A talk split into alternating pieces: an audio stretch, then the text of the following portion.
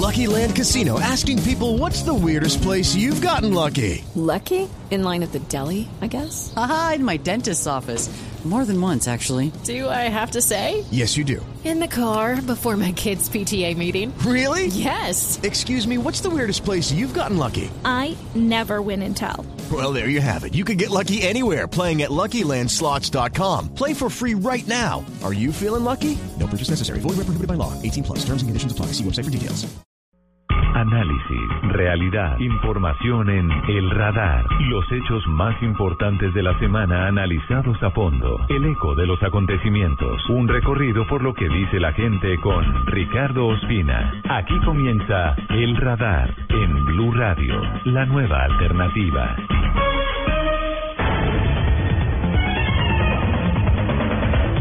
Un saludo para los oyentes del radar de Blue Radio, como siempre con las noticias más importantes de la semana, analizadas desde todos los ángulos. Hoy, sábado 23 de mayo, haremos un recorrido por eh, el municipio de Salgar, en Antioquia, que en medio de la tragedia y el dolor lucha para renacer de entre la tristeza, el dolor, la incertidumbre y las más de 90 vidas que se fueron luego de la avalancha que trajo la quebrada La Liboriana el pasado fin de semana.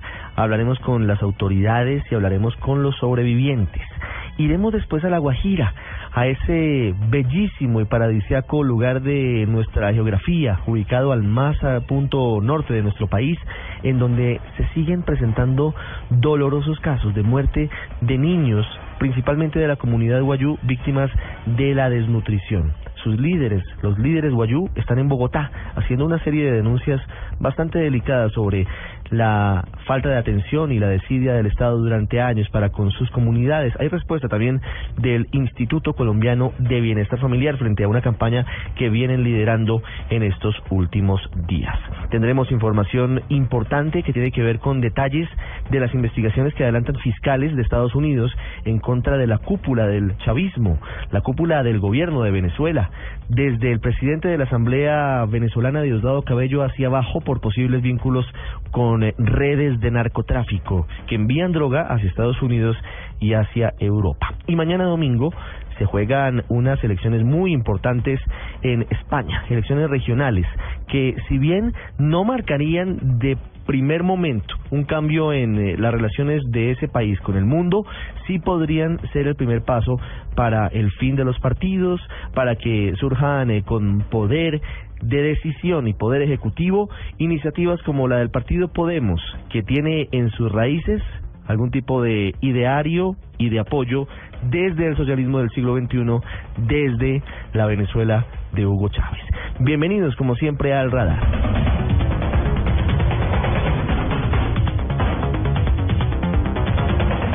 Estamos detrás de los hechos de la semana en El Radar de Blue Radio.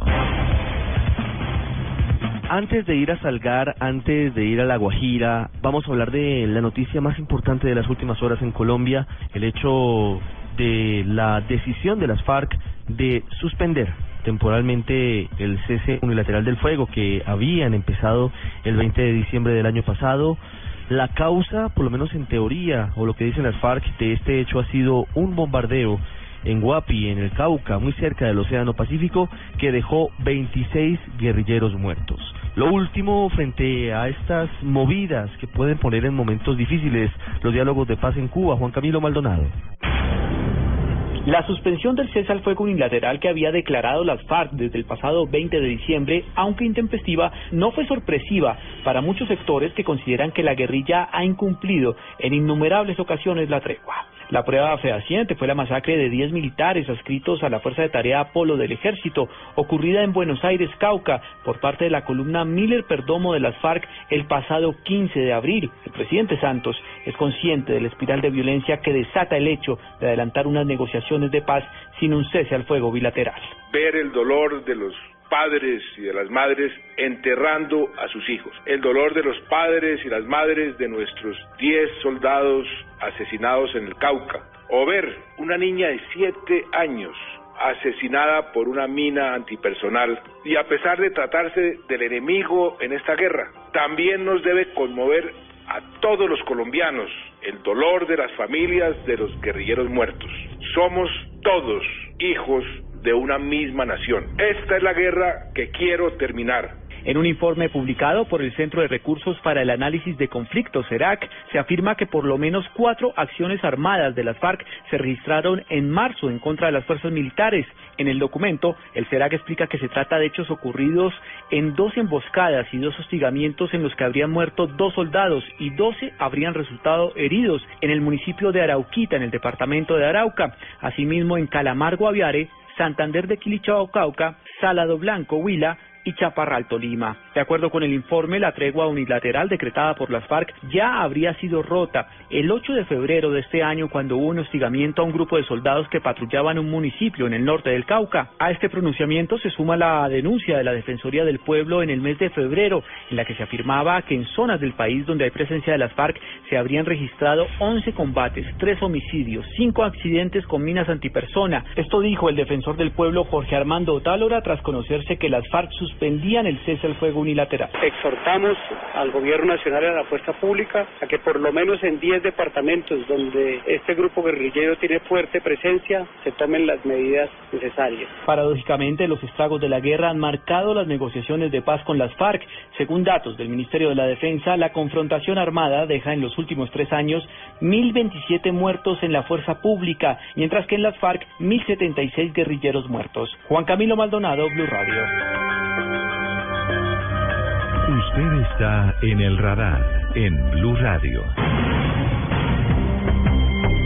El Centro de Recursos para el Análisis del Conflicto CERAC es una de las organizaciones más serias para dar a conocer eh, las estadísticas, para dar a conocer eh, hechos reales y tangibles sobre lo que significa la violencia en Colombia. Y ellos han hecho varios análisis que tienen que ver con eh, la incidencia, la disminución sobre todo de actos violentos relacionados con grupos ilegales, en particular con la guerrilla de las FARC, desde que había iniciado el pasado 20 de diciembre el cese unilateral del fuego. ¿Cuáles son los efectos? ¿Cuáles son las estadísticas?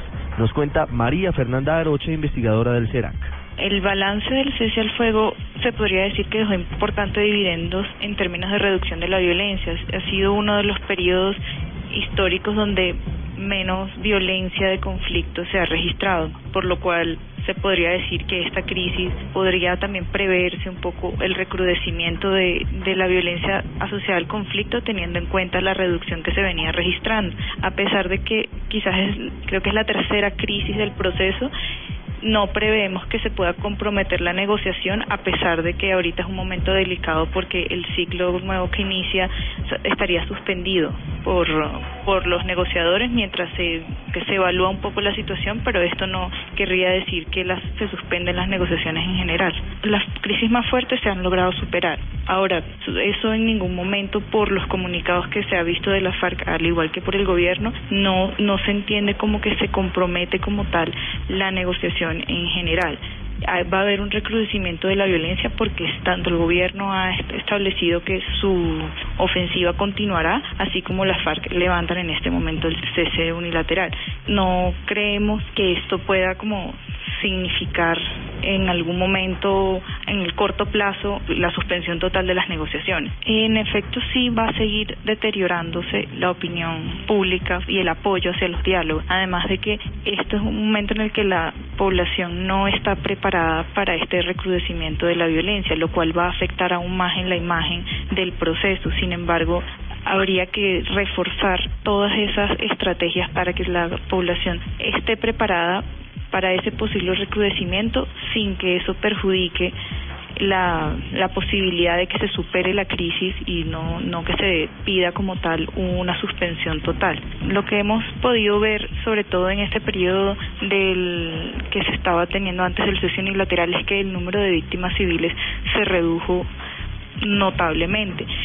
Entonces, pues frente a la población civil se puede decir que eso es un gran avance y que si, bien se puede prever un recrudecimiento de la accionar de las FARC, esta puede tener un mayor objetivo contra la infraestructura y pues también se espera que las fuerzas militares estén igualmente preparadas para atender este tipo de eventos. Los hechos que le interesan a la gente en El Radar.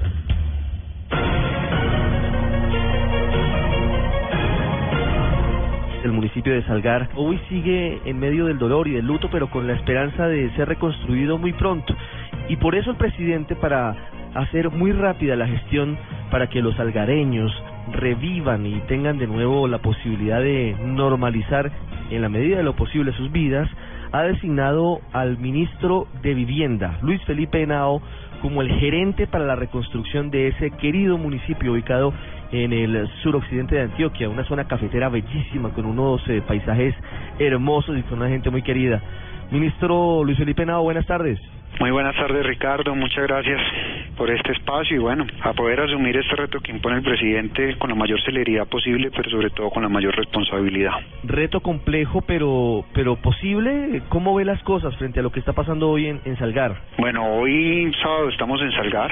Lo primero es que ya tenemos identificados cuáles son los lotes más cercanos o los lotes en los que podría construirse las viviendas. Una vez termine estos lotes, vamos ya a iniciar la contratación de todo una evaluación del sistema de gestión de riesgos para determinar si no van a eh, estar afectados por una posible, pues otra avalancha o otro fenómeno natural. No queremos tomar decisiones improvisadas. Por eso estaremos acompañados por todas las entidades para revisar que no haya ningún riesgo sobre los lotes que estamos ya tenemos preidentificados. Lo segundo es el tipo y la forma de contratación, cómo se va a desarrollar. Queremos que además de desarrollar viviendas, no sean, no solamente sea desarrollar un proyecto de vivienda de interés solitario un proyecto de vivienda de interés social. Como usted muy bien lo señalaba, señalaba Ricardo, esto es uno de los un municipio muy lindo, un municipio de gente que pues que es una gente muy buena, con una de las lesiones de vida más importantes de esta semana fue llegar a visitar a Salgar y encontrar persona por persona con el ánimo y con la sonrisa de lado a lado diciendo que estaban felices porque estaban vivos y uno sabía que se le habían muerto dos, tres, hasta 17 familiares, pero con una vitalidad y una energía muy importante, por eso queremos construir un buen proyecto de vivienda y queremos que dos premios nacionales de arquitectura nos ayuden en todo el diseño de estas casas, que además involucre la cultura cafetera que tiene este municipio y que sea unas viviendas que respeten el entorno y el hábitat que tenían estas familias. Y además vamos a iniciar también un proceso de reconstrucción de acueductos rurales que se vieron afectados por pues toda esta ola invernal que afectó al municipio el pasado lunes festivo. ¿Cuál es el balance, ministro, que tienen hoy y la tarea por delante? ¿Cuántas casas afectadas o destruidas, cuántos damnificados, mejor dicho, ¿de qué tamaño es la tarea que tiene por delante usted y, todo el equipo, por supuesto? Estamos pasando por un momento supremamente complicado. Usted que también es una persona muy humana y va a tratar de transmitir con palabras lo que a veces es casi imposible de, poder transmitir. Existen viviendas que no vamos a tener que hacer, Ricardo, por una sencilla razón, porque toda la familia desapareció. Casas destruidas que no vamos a tener que reconstruir porque toda una familia desapareció. Desaparecidos que no sabemos o que no está buscando nadie porque hubo sitios enteros donde las viviendas se las llevaron de plano, se las llevó de plano el río La Liboriana. Entonces, tenemos primero un censo de identificados que son 202 familias, de los cuales son 780 personas. Tenemos un censo de viviendas posibles de reubicar, que son alrededor de 136 viviendas, porque las otras familias se puede desarrollar un proceso de mejora si no se vieron tan perjudicados sobre la avalancha tenemos un proceso donde no solamente vamos a reubicar viviendas destruidas, sino viviendas que aunque no se vieron afectados por el río, por el río La Liboriana, están en zonas de alto riesgo y vamos a, obtener la oportunidad para poderlas reubicar. Pero el primer censo que yo creo que va a aumentar, estamos hablando entre 136 y 150 viviendas. ¿Cuánto dinero pueden ustedes destinar? Es decir, eh, no sé si ya tengan un fondo para esta reconstrucción y para la reparación de las casas que eventualmente no resultaron tan afectadas.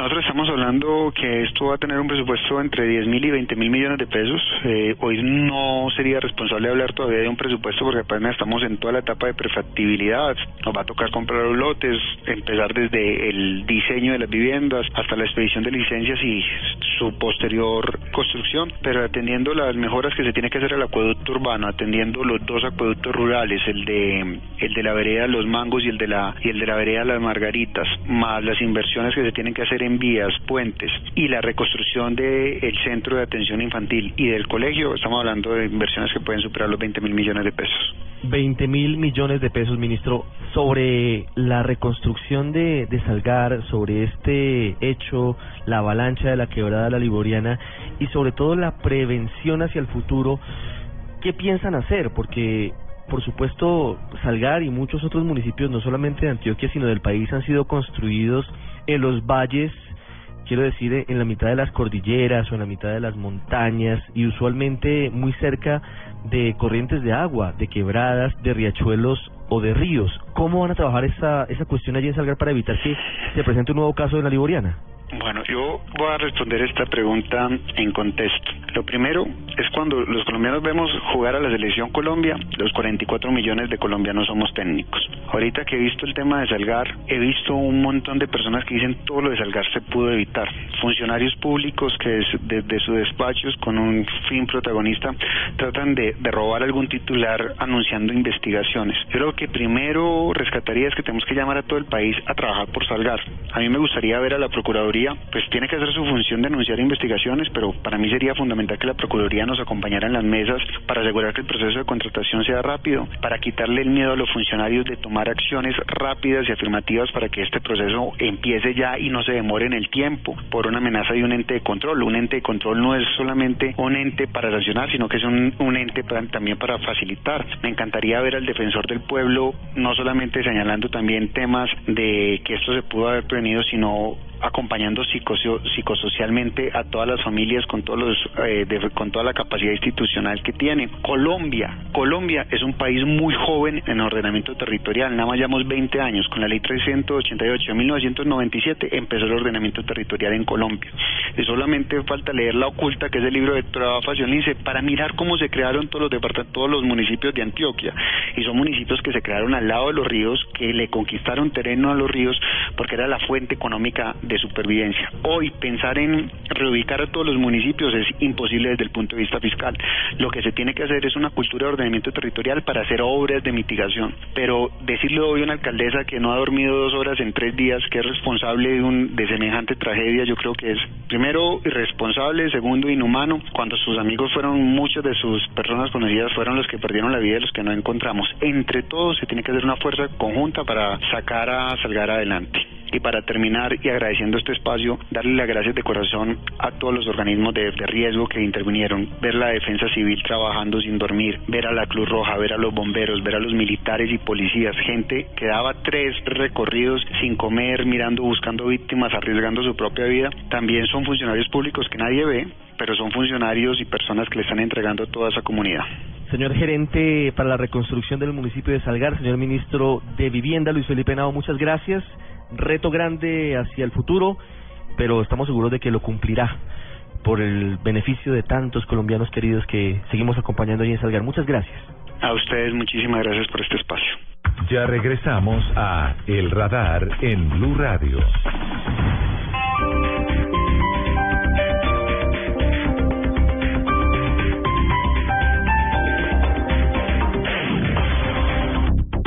Teatro Mayor Julio Mario Santo Domingo presenta Rigoletto, obra maestra de Giuseppe Verdi, en coproducción con la Ópera de Zúrich. Únicas funciones martes 26, jueves 28 y sábado 30 de mayo, 8 pm. Compra ya tus boletas a través de primerafila.com.co y taquillas del teatro. Apoya Grupo Bancolombia y Grupo Energía de Bogotá. Invita a Blue Radio y Alcaldía Mayor Bogotá Humana. Más información y compra de boletería en www.teatromayor.org. Grandes actores. Que han hecho personajes inolvidables. Papeles memorables. I really felt quite distressed not receiving an invitation. Y también videos musicales. Este sábado Blue Radio presenta un especial musical recordando canciones que han tenido en sus videos a grandes actores. En escena, papeles cortos. En escena, este sábado desde las 5 de la tarde, presentan Diana Medina y W Bernal por Blue Radio y BlueRadio.com. La nueva alternativa. Este sábado, después de las noticias del mediodía en blanco y negro con Mabel Lara, Daniel Sampero Espina. Cualquier malquerencia de algún político colombiano es una medalla en el pecho para un periodista. El periodista y escritor colombiano habla de su vida, su trayectoria y su particular manera de ver la vida. Eh, que un año en mí es como si equivale a siete años humanos, una cosa así, tengo 40, pero me siento eh, ya como... Tachocho. Sí, ya estoy muy mal, me siento como de 580, una cosa así. Daniel Sampero Espina, este sábado en blanco y negro con Mabel Lara, porque todos tenemos algo que contar por Blue Radio y bluradio.com. La nueva alternativa. Faltan 19 días para la Copa América. Blue Radio, la nueva alternativa. El Teatro Mayor Julio Mario Santo Domingo presenta Rigoletto, obra maestra de Giuseppe Verdi, en coproducción con la Ópera de Zúrich. Únicas funciones martes 26, jueves 28 y sábado 30 de mayo, 8 pm. Compra ya tus boletas a través de primerafila.com.co y taquillas del teatro. Apoya Grupo Bancolombia y Grupo Energía de Bogotá. Invita a Blue Radio y Alcaldía Mayor Bogotá Humana. Más información y compra de boletería en www.teatromayor.org.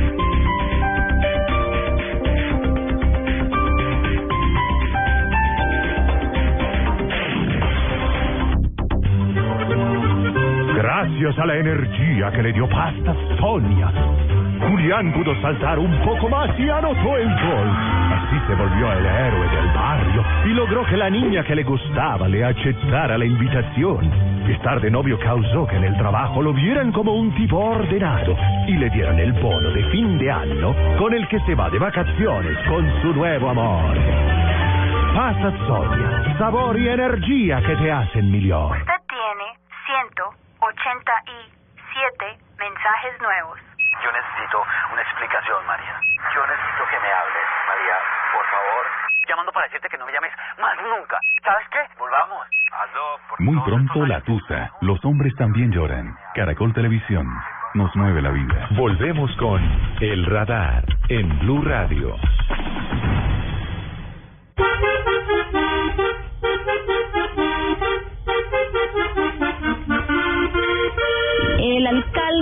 No conoce las comunidades indígenas. El gobernador tampoco conoce las comunidades indígenas. Aquí hay niños muriendo de hambre y la alcaldía está de aquí a 15 minutos. Le dijimos a su madre que accediera para traérnoslos porque no solamente necesita atención de recuperación nutricional, necesita atención en otras en otras disciplinas y no, la madre no accedió, el padre tampoco.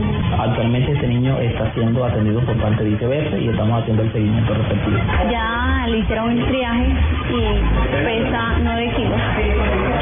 9 kilos y 81 centímetros de, de estatura. Tiene más del 50% de, de pérdida de masa corporal. Y yo lo, lo catalogo o lo diagnostico como una desnutrición severa. Ninguna institución nos ha parado bola. Hasta el momento no estamos recibiendo una respuesta adecuada a lo que nosotros hemos solicitado ante las diferentes instituciones porque nuestra gente indígena se está muriendo. Podemos estar hablando eh, para todos los resguardos de un poco más de 20 mil millones de pesos. El dinero llega al municipio para que, en virtud de convenios con cada uno de los resguardos, invierta en lo que las autoridades indígenas decidan que se deba invertir. Muchos de nuestros niños padecen de enfermedades como lo es la diarrea, como lo es eh, enfermedades de tipo respiratorio y, y quizás otras causas que han conllevado que estos niños fallezcan y mueran por desnutrición.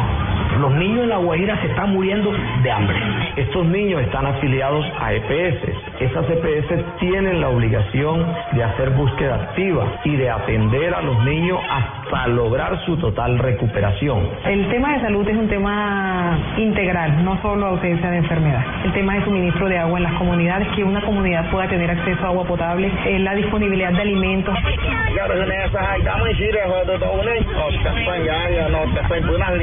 Aquí no sale nada, aquí no se puede sembrar y los animales se mueren. Y aquí le están dando punto final casi que a los indios, nos están exterminando. Las enfermedades nos están extinguiendo. La falta de agua, la indiferencia del Estado nos está exterminando por completo. Quisiéramos que el Estado o el gobierno nos ayude de construir una escuela aquí en la comunidad de nosotras, porque nosotros los que estamos retirados no podemos beneficiar de esa escuela. Respuestas duraderas, de manera estructural y de manera efectiva para que estos niños tengan la oportunidad de vivir. Produce vergüenza estas estadísticas. Y esta guajira nos tiene que doler.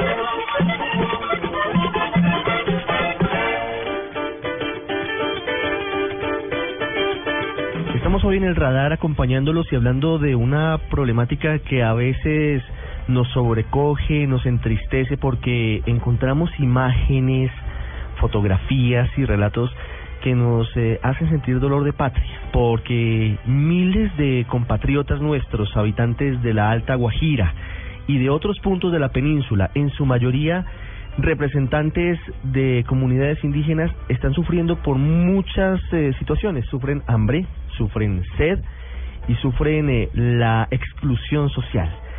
Y como les digo, a veces, eh, como que por la coyuntura, hablamos de ellos y llegan los funcionarios del Estado a tomarse fotos con los niños guayú y de pronto llevan una que otra ayuda, pero no hay un plan de fondo para salvar a los niños y en general a la comunidad guayú. Por eso hoy hemos querido hablar en el radar acerca de su crítica situación. Nos acompañan eh, algunos de sus eh, voceros que están de visita en Bogotá. Ellos en realidad viven en Manaure, viven en algunas rancherías y hoy están aquí en la capital del país y aprovechamos su presencia. Saludo primero a Javier Rojas, él es eh, representante de la Asociación de Autoridades Tradicionales Chipiaguayú de la Media y Alta Guajira. Javier, muy buenas tardes, gracias por eh, acompañarnos y bienvenido como siempre aquí a Blue Radio. Buenas tardes y muchas gracias por esta invitación. Javier, ¿por qué no hay soluciones de fondo para la grave crisis que afronta el pueblo guayú de sed, de hambre, de falta de oportunidades. Eh, solamente en el 2015, según reportes del Instituto Nacional de Salud, han muerto por lo menos ocho niños menores de cinco años por física hambre. Por simplemente la corrupción que hay en el territorio. La corrupción es tan grande que tiene cooptado todo. Inclusive nos robaron el único río que tenemos. Eh, no hay una solución de fondo porque no les interesa.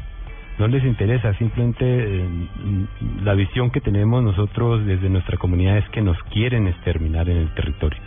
Nos quieren exterminar matando, eh, desde luego, nuestros niños, que es el futuro de nuestra comunidad. No hay voluntad, todos los recursos, las regalías que llegan a, a nuestro departamento, simplemente se los roban. ¿Quién los quiere exterminar, Javier? Nos quieren exterminar la clase politiquera que hay allí, ¿cierto?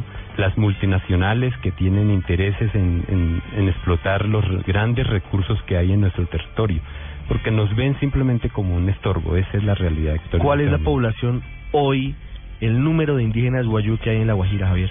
Eh, un poco más de 400 mil en todo el territorio de la media y alta Guajira. 400 mil. ¿Y cuáles son las condiciones de, de la comunidad en general? Digamos, más allá de de las rancherías que afrontan serios problemas de desnutrición, de hambre y de sed. ¿Cuál es eh, hoy la realidad de los guayú?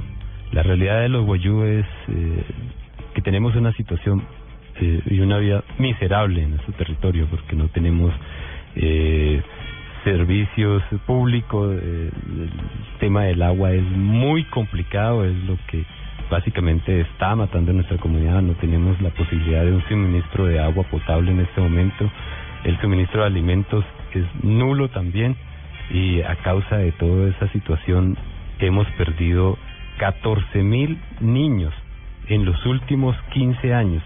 La Asociación de Autoridades Tradicionales, inclusive haciendo una caracterización sobre la problemática en nuestro territorio, logró identificar que en los últimos tres años han fallecido alrededor de 4.770 niños en nuestro territorio. Javier, antes del año 2000, teniendo en cuenta las cifras que usted nos entrega, ¿qué pasaba con los guayú? ¿Se daba la misma tasa, la misma cifra de, mortandad infantil entre su comunidad? Antes de que llegara la multinacional Cerrejón, eh, nosotros teníamos una vida normal en nuestro territorio, eh, no teníamos problemas por el tema del agua. Eh, nosotros si necesitábamos agua en una parte de nuestro amplio territorio, simplemente hacíamos una perforación de alrededor de 5 a 8 metros y encontrábamos agua. Hoy día, si vamos a 40 metros no encontramos una gota de agua. Hay que ir mucho más allá porque ya con el robo del río Ranchería y todo el agua que succiona Cerrejón día tras día para hacer la explotación minera, pero también el abandono del Estado. ¿Por qué en nuestro territorio no había tanto problema? Porque la comunidad eh, de alguna forma siempre está, permanecía eh, cultivando, ¿cierto? En épocas de lluvia recogía gran cantidad de esos productos de su cultivo. ¿Qué cultivaba? Eh, maíz, auyama, eh, frijol. ¿Hoy, yuca. ¿Hoy hay cultivos? Hoy no hay cultivos. Hoy no hay cultivos porque eh, el fenómeno también ha ayudado. Esto ha acelerado el proceso porque el proceso ya venía aumentando, pero el tema de la sequía aceleró este la problemática de la comunidad. Entonces, al no haber agua, pues no hay cultivo, las enfermedades aumentan, los niños mueren. Javier, cuénteme, cuénteme qué pasó con el río Ranchería. el río Ranchería, con el permiso del gobierno nacional, eh, Cerrejón se lo robó.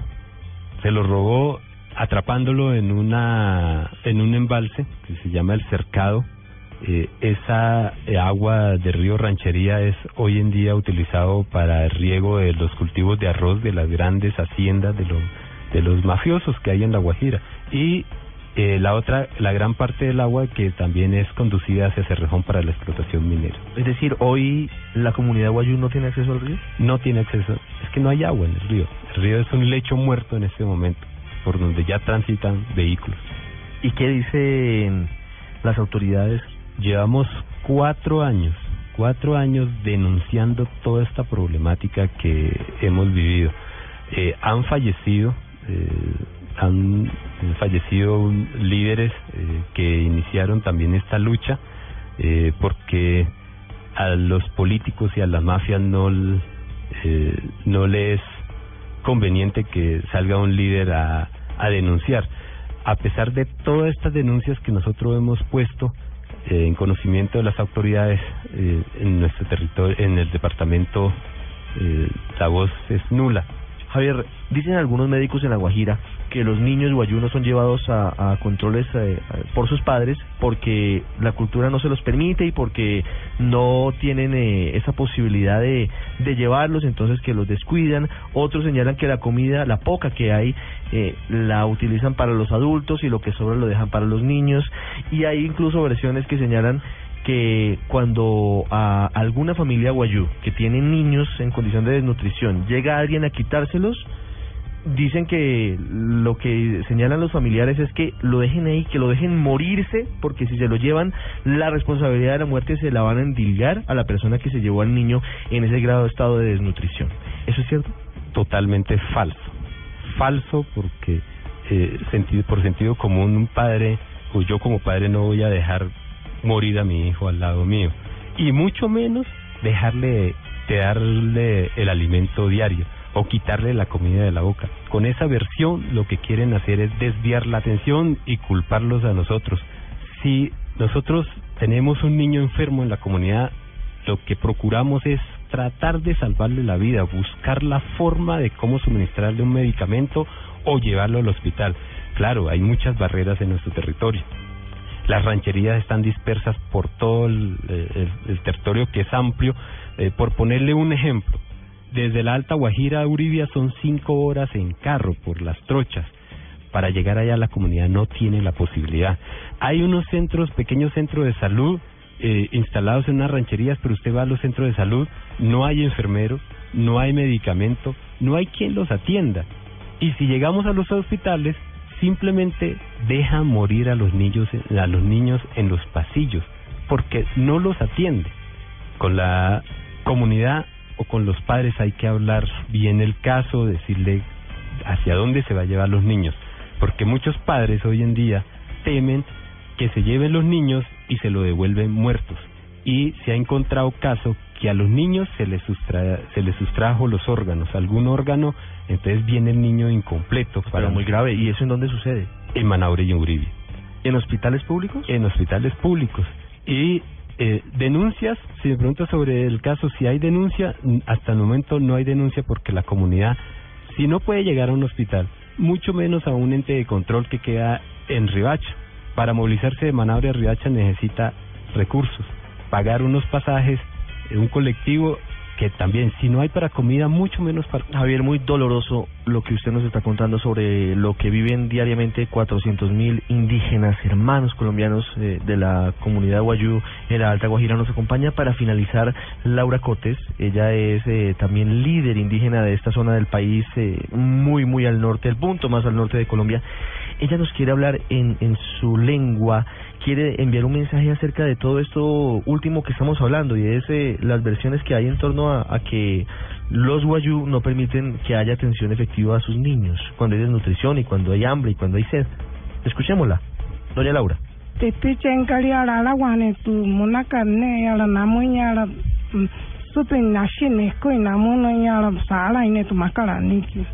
Laura eh, nos dice que es totalmente falso esa versión que está rodando en los medios y, y lo también ha dicho los funcionarios que nosotros en la comunidad dejamos de darle la comida a los niños por darle a los mayores y que tampoco por la atención en los hospitales la- nosotros como padres no vamos a dejar morir a nuestros niños. que es un poco lo que usted nos había comentado, Javier. Laura, muchísimas gracias. Javier Rojas, eh, líder indígena, representante de la Asociación de Autoridades Tradicionales Shipiaguayú, muy amable por habernos acompañado. Eh, muy amables por la invitación de ustedes, pero yo quiero cerrar también con eh, otra cosa que no habíamos tocado, que es el tema de las amenazas que nosotros eh, recibimos eh, a raíz de todas las denuncias que hacemos. ¿Usted ha sido amenazado recientemente?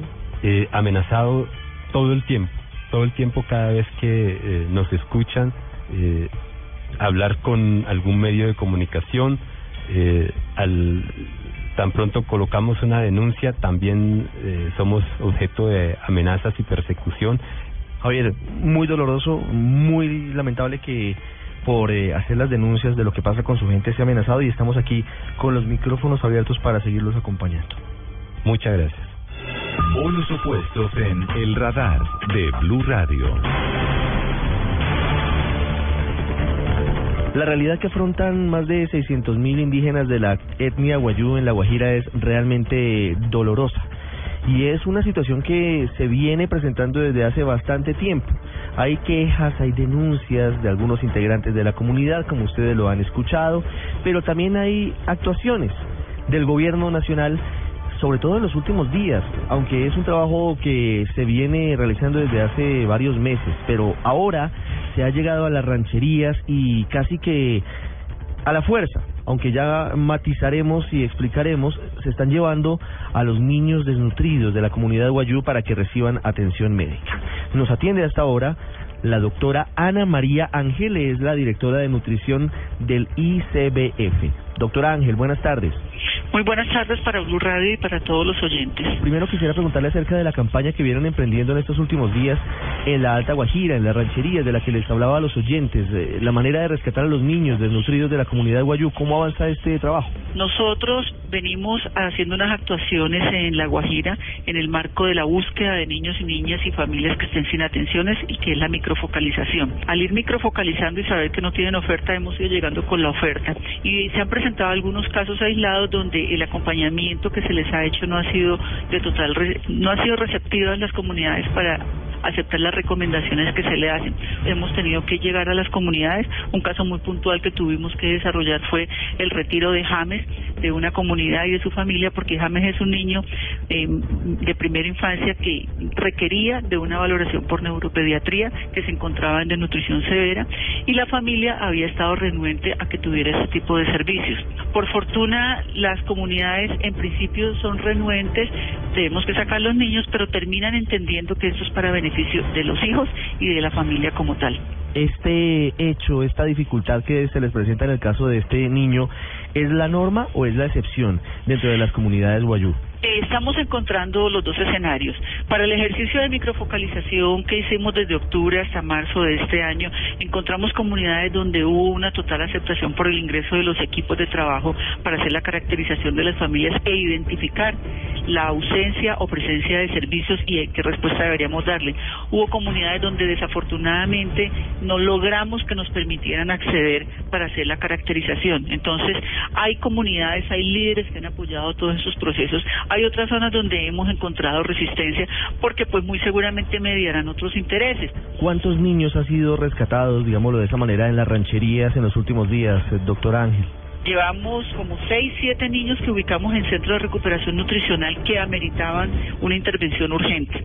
Hay otros que al verificar su estado nutricional y de salud los hemos devuelto a sus familias y estamos haciéndole el acompañamiento y entrega de alimentos y bienestarina líquida a esas familias para que los niños se sigan atendiendo y que continúen en los programas que tenemos establecidos para ellos. ¿Qué hay detrás de la desnutrición de los niños guayú? Es decir, ¿por qué hasta ahora nos estamos estrellando con esa realidad o por lo menos la conocemos en eh, la comodidad de las ciudades donde tenemos todo. ¿Por qué se presentan estos estos hechos?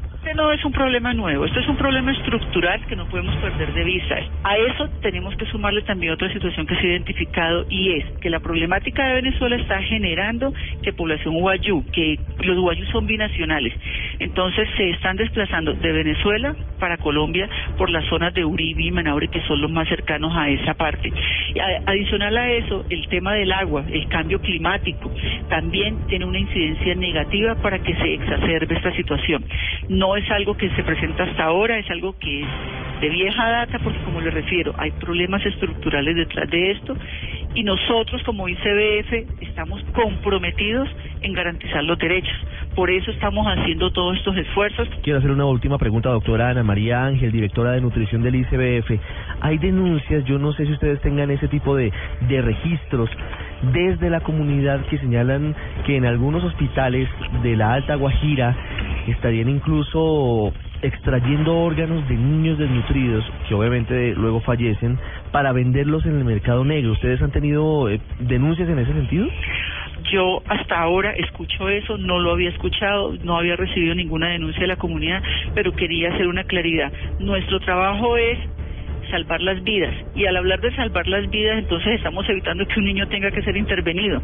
No creería que en el sector salud se presente la situación porque considero que hay la seriedad y la responsabilidad como instancia de gobierno para responder a una medida de atención a los niños y niñas.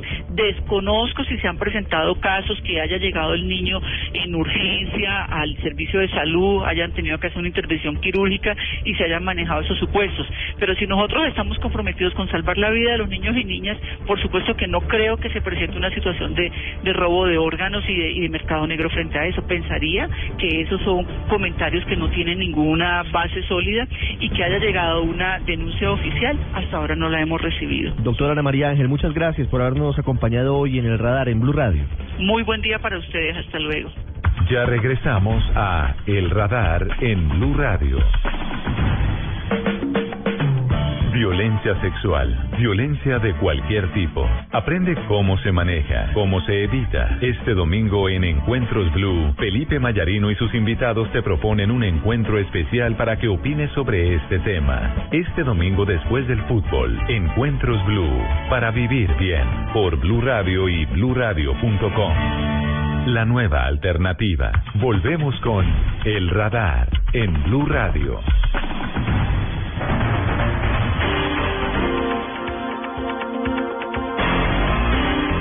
Sigue siendo noticia Venezuela desde muchos ámbitos, uno de los más recientes y de los más controvertidos, porque ha generado mucho eco en todo el continente, tiene que ver con una muy seria y juiciosa investigación periodística que ha sido publicada por The Wall Street Journal, uno de los más prestigiosos periódicos de los Estados Unidos. Ese trabajo ha sido adelantado a varias manos, se ha hecho con varios reporteros en Estados Unidos, con apoyo en Venezuela y también desde Bogotá, con eh, Juan Forero a la cabeza. Él es el jefe ejecutivo del grupo de periodistas del Wall Street Journal para Sudamérica para gran parte del sur de nuestro continente. Y él nos atiende a esta hora para hablar sobre esta investigación. Juan, muy buenas tardes, gracias por atendernos. Buenas tardes, Ricardo. Juan, ¿cuáles son las evidencias que hay sobre los posibles vínculos de esa cúpula del chavismo o de algunos de sus integrantes en esa triangulación y en ese envío de, de cargamentos de drogas hacia Europa y hacia otros lugares y también en eh, labores de lavado de activos, de blanqueo de capitales? Mira, la información es general porque las investigaciones son secretas, ¿no? Pero lo que tenemos entendido, lo que nos contaron estas fuentes, es que básicamente en Venezuela tú tienes una situación donde eh, carteles, narcotraficantes operan relativamente libremente y en parte eso es porque ellos tienen eh, nexos con altos funcionarios del gobierno, con eh, altos oficiales del ejército. Em, lo que pasa es que es que ellos no pueden operar eh, sin esas ayudas, ¿no? Entonces entran a convenios, eh, por decirlo así, con, con, con, con estos altos oficiales y, y, funcionarios para poder operar en Venezuela. Esto no es nada nuevo, ¿no? Quiero aclarar eso también, porque, porque eh, es decir, por muchos años reporteros venezolanos y también extranjeros han hecho muchos reportajes sobre el hecho de que Venezuela se ha vuelto un, un país pues muy importante en, en, en, en, el sistema global de la, del transporte de cocaína, ¿no? Siendo un país que está al lado de Colombia y que Colombia ha sido un país donde ha habido pues, unos golpes contundentes y fuertes contra el narcotráfico en los últimos 15 años. Esa cocaína se mueve muy rápidamente a Venezuela y desde ahí sale hacia Europa y hacia los Estados Unidos. ¿La actuación de estos funcionarios sería por omisión o por acción en esas labores eh, que tienen los carteles del narcotráfico en Venezuela? No, yo no diría que es por omisión. Eh, lo de acción es relativo. Eh, hay funcionarios que simplemente están recibiendo pues platas importantes para dejar a estos eh, estos grupos de narcotraficantes operar. Eso en los Estados Unidos todavía es, considerado por ley pues conspiración, ¿no? Eh, y hay otros eh, que que, que están activamente involucrados en, en el narcotráfico, activamente liderando y ayudando eh, dirigiendo. Eso es algo que también escuchamos por parte de, las fuentes eh, que consultamos. El nombre más eh, sonoro de toda la investigación seguramente es el de Diosdado Cabello por lo que significa y por lo que tuvo como cercanía con Hugo Chávez y porque ahora es el presidente de la Asamblea Venezolana. Pero además de Diosdado Cabello, ¿quiénes más están siendo investigados? Pues mira, la lista es realmente larga y hay muchos nombres que nosotros no conocemos, pero nosotros hablamos con fiscales y con investigadores allá de, de unos no sé, 10 o 12 nombres eh, que fueron confirmados. Nosotros solamente sacamos unos cuantos en el reportaje, pues más que todo, eh, para mucha gente, pues nadie va a saber quiénes son estas personas, ¿no? Entonces, en el reportaje sale Diosdado Cabello, que sí es el, el presidente de la Asamblea eh, Nacional, el segundo eh, hombre más poderoso de Venezuela, pero también Tarek El Aizame, que fue ministro del Interior y ahora es el gobernador del estado de Aragua, eh, Néstor Reverol, que es el jefe de la Guardia Nacional, también hay un general um, Domínguez Mota, muy poderoso, el hermano de Diosdado y, y otros, otros... ¿El hermano de Diosdado es José, José David? Sí. José David que maneja o manejó hasta hace algunos meses eh, las aduanas de Venezuela. Exactamente, exactamente, un puesto importante en, en, en, en todo este tema. Juan, ¿qué posibilidad existe? Obviamente esto ya es un, un, terreno un poquito especulativo, pero ¿qué posibilidad existe de que la cúpula más eh, elevada del gobierno venezolano no haya tenido conocimiento de esto? Me refiero en su momento a Hugo Chávez y ahora a Nicolás Maduro. Mira, uno de los de las fuentes más altas con quien eh, hablamos nos dijo que si Hugo Chávez estuviera vivo hoy le hubieran puesto cargos. Eh, entonces eh, la cosa es que esto es una cosa que es tan abierta en Venezuela y tan reconocida. Eh, es algo que se ha hablado entre venezolanos por mucho tiempo, porque tú has visto una decaída eh, tan fuerte de, de social en Venezuela y de seguridad en Venezuela que es difícil eh, compararlo con cualquier otro país que no está en guerra, ¿me entiendes? Eh, eh, eh, la violencia es terrible en Venezuela, en parte, o quizás gran parte, por el tema del narcotráfico y también las otras evidencias de la movida en narcotráfico y de cocaína en Venezuela es muy grande, ¿no? Por ejemplo, se han visto y han salido mapas que demuestran eh, todas las avionetas que salen desde Venezuela al norte, ¿no?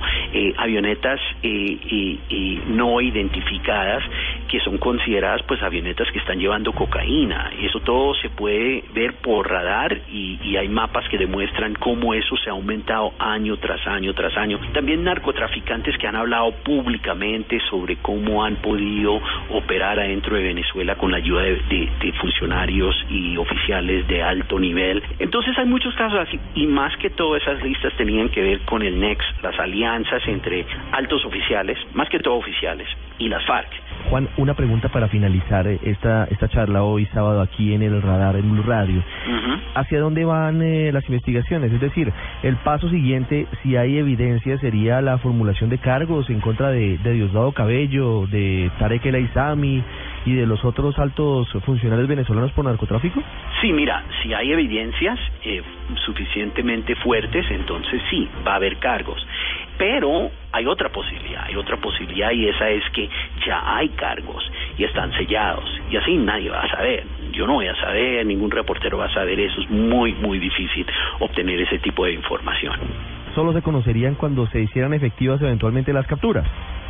Eh, sí, lo más probable sería en ese punto, pero pero eh, eh, hay casos de gente que va a los Estados Unidos, por ejemplo, voluntariamente hace alguna negociación con los Estados Unidos, le, le, le ponen cargos, eh, pero por su cooperación eh, le dan también beneficios y eso todo puede ser sellado. Eso, por ejemplo, puede pasar con algunos de los paramilitares, de los líderes paramilitares que están en la cárcel ahorita en los Estados Unidos, ¿no? Claro, ha pasado incluso con, con el Tuzo Sierra, que negoció, pues no fue tan secreto, pero, pero en medio de todo, con, con silencio se trabajó el tema y, y parece que el Tuzo Sierra ahora está libre en Estados Unidos a cambio de colaboración. Sí. Uno de los ex paramilitares del departamento de Antioquia.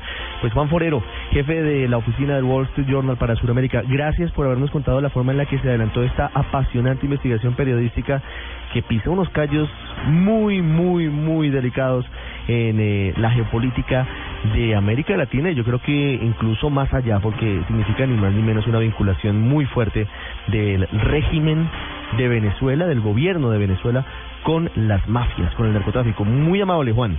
Muchas gracias, amigo. En el radar no olvidamos a Venezuela. Análisis de la crisis sociopolítica del vecino país con protagonistas y expertos.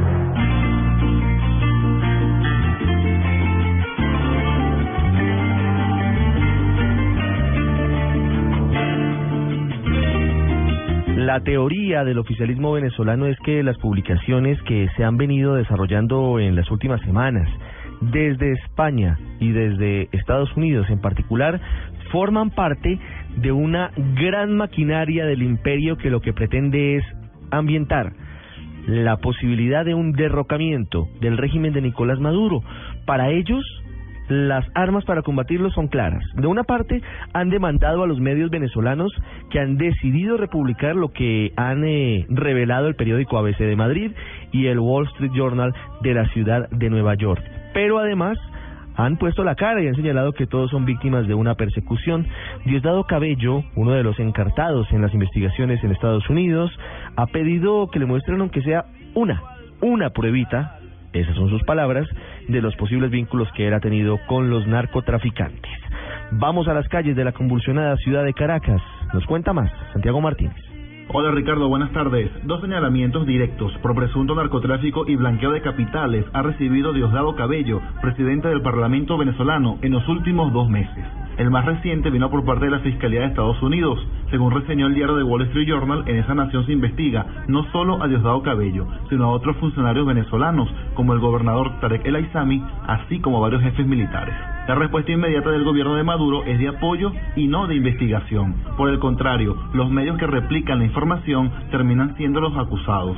Precisamente el jefe de Estado venezolano fue el primero en apoyar a Diosdado Cabello. El ataque que se ha hecho contra Diosdado a través de medios de comunicación de Miami, de Wall Street Journal, está acusando a Diosdado de narcotraficantes.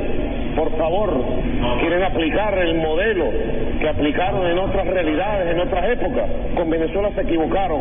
Quien se meta con Venezuela está bien equivocado, porque Venezuela tiene la reserva moral para enfrentar esas arremetidas. También los propios acusados se defendieron. Y los que me están acusando de narcotráfico, me han acusado de terrorismo, pero a mí me abrieron un juicio en Estados Unidos por entregarle un millón de dólares a Bin Laden, supuestamente, entre otras cosas. Imaginen la locura. Los que me acusan hoy de narcotráfico presenten una sola prueba, una solita.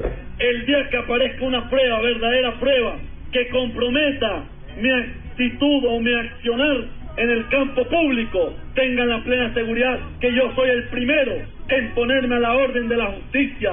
Pidan a los Estados Unidos que nos entreguen a Rafael Isea Romero para que sea juzgado. En la oposición aún prefieren no pronunciarse. Afirman que en su momento harán una declaración conjunta. Sin embargo, María Corina Machado, ex parlamentaria y conocida dirigente política, sí habló de este caso. Inclusive cree prudente que Diosdado Cabello se separe del cargo. solicite las pruebas a las de Nueva York y de Miami. Y desde luego, eh, consideramos que en una situación de esta gravedad, lo procedente para generar confianza y estabilidad en Venezuela debería ser ponerse a un lado, dejar su cargo, mientras tanto estas investigaciones tienen lugar. Por lo pronto son muy pocos los medios que se atreven a difundir este tipo de informaciones. Diarios como El Nacional, Tal Cual y el portal lapatilla.com ya tienen una demanda por este tipo de publicaciones. Inclusive sus directivos, en total 22, tienen prohibición de salida del país. Desde Caracas, Santiago Martínez para El Radar. Así lo detectó el radar en Blue Radio.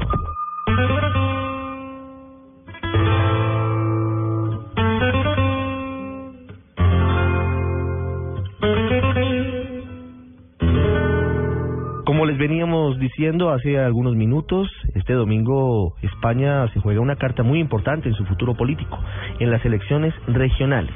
Habrá decisiones que marcarán el futuro de ese país sobre la manera en la que se abordarán asuntos importantes. Y se define, entre otras cosas, cuál será el verdadero ascenso y cuál es el peso específico hoy en las urnas con apoyo popular del partido Podemos el de Pablo Iglesias, el de la cercanía con el chavismo frente a los partidos tradicionales, frente al PP, al Partido Popular, hoy en el gobierno, y al Partido Socialista Unido Español. En Madrid, Enrique Rodríguez.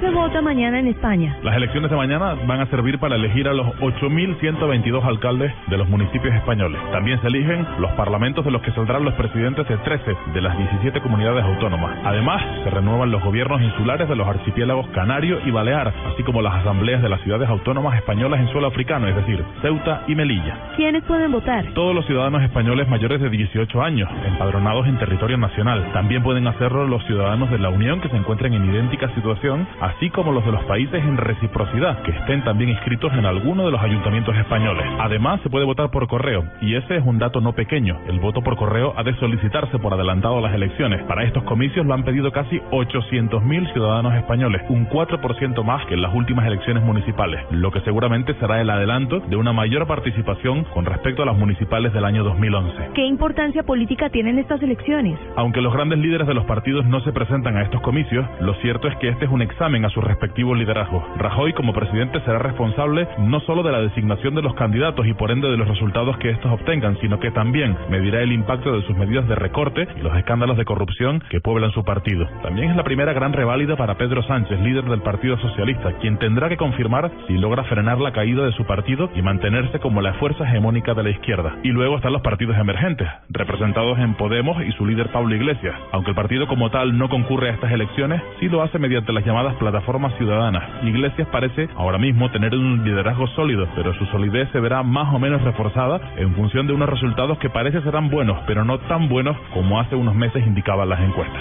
¿Qué pasará el lunes tras los resultados del domingo? Pactos, alianzas o acuerdos. Se puede llamar como se quiera, pero si hay una certeza es que se va a fragmentar el voto. Habrá menos mayorías absolutas y los gobiernos estarán formados por equipos de consenso. La incógnita es quién pactará con quién. Si habrá un frente de izquierda frente al Partido Popular y sobre todo, qué hará Ciudadanos, otro de los partidos emergentes llamado a ocupar el espacio ideológico del Partido Popular. ¿Apoyará a los populares o dejará solo al partido de Rajoy? ¿Cómo influirán estos resultados en las elecciones generales del próximo noviembre? Es mucho aventurar, influirán sin duda, pero es pronto para saber en qué manera, si se cumplen los pronósticos, el PP irá debilitado, el PSOE menos debilitado de lo previsto y los partidos emergentes fuertes, aunque menos de lo previsto también.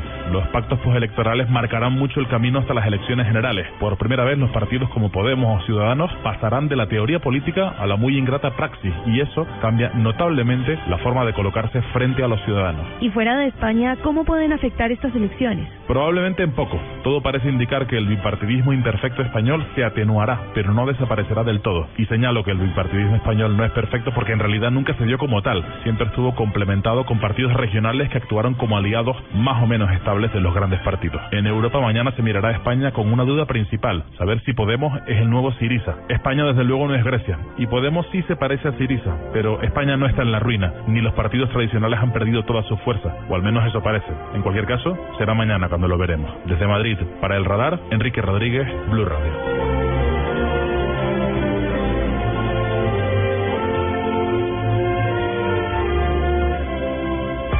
En Blue Radio.